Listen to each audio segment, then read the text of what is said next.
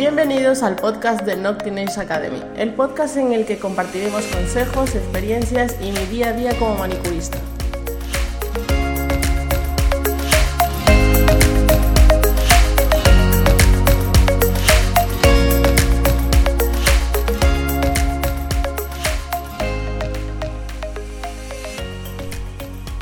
Hola, soy Grace Barahona, manicurista y fundadora de Nocturnage Academy. Y en este podcast número 2 que lo he titulado Mis primeros pasos, voy a contarte un poco sobre mis primeros pasos, cómo fueron mis inicios en este mundo de las uñas.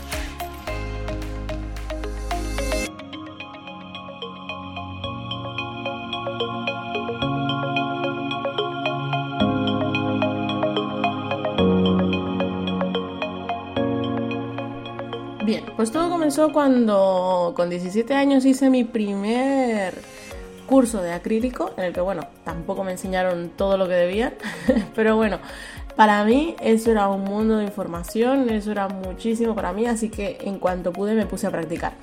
Lo primero obviamente fue practicar en mis uñas, me hacía uñas pues de todos los tamaños, de todas las formas, todos los tamaños y todas las formas eran, eran horrorosos, pero para mí eran espectaculares.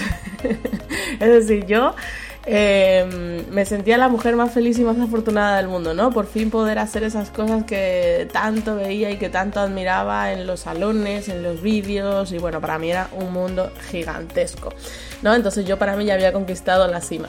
Así que cuando ya no me quedaban uñas, pues empezaba con mis amigas. Me acuerdo que estaba estudiando bachillerato y, empezaba pues a, decirle a una amiga, pues yo te hago las uñas, pues yo te hago las uñas. Y esas amigas, oye, pues mi amiga te hace las uñas y así, ¿no? Entonces hacía unas uñas, madre mía, primero que tardaba horrores, porque me acuerdo que tardaba 4 o 5 horas en hacer unas uñas, no sé cómo lo soportaba yo y cómo lo soportaban mis amigas, pero ahí estaban. Y la verdad que eh, me sentía orgullosa de mi trabajo. O sea, yo cada trabajo que hacía era como un hijo nuevo que tenía. era un logro tremendo, ¿no?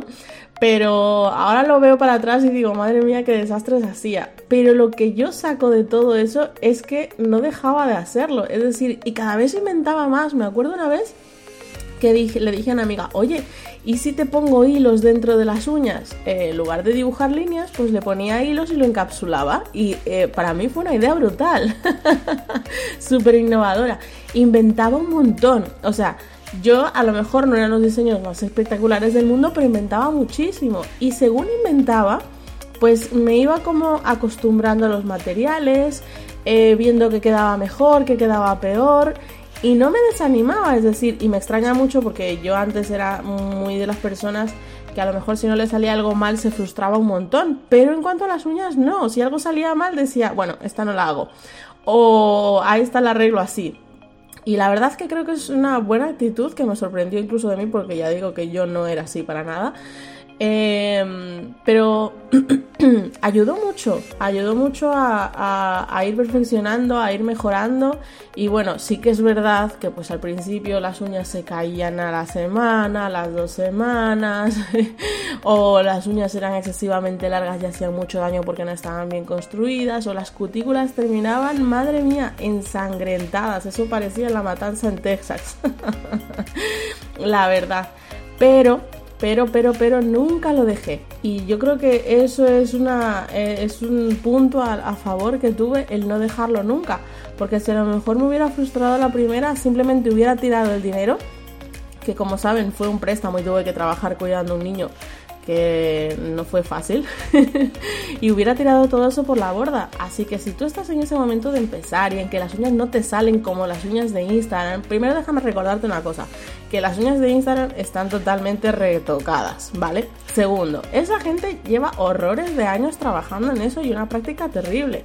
Y tercero, los vídeos duran un minuto, efectivamente, pero ¿cuánto tardamos en hacer esas uñas tan espectaculares? Tardamos mucho más de uno o dos minutos. Así que no te frustres comparándote con lo que ves o con lo que oyes. Simplemente cada uno tiene su camino. Tú practica y ya está, y sigue el tuyo. Y cuando tengas que llegar, llegarás, pero no lo dejes.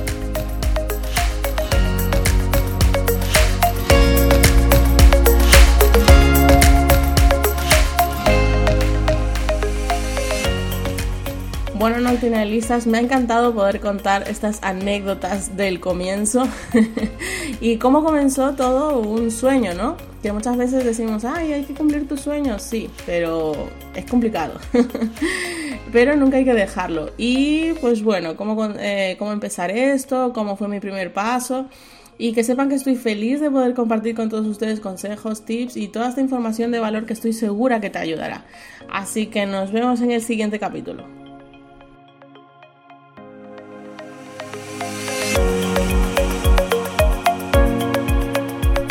Y hasta aquí el capítulo de hoy. Espero que te haya sido de ayuda y no olvides suscribirte al podcast para no perderte nada. Nos vemos en el siguiente capítulo.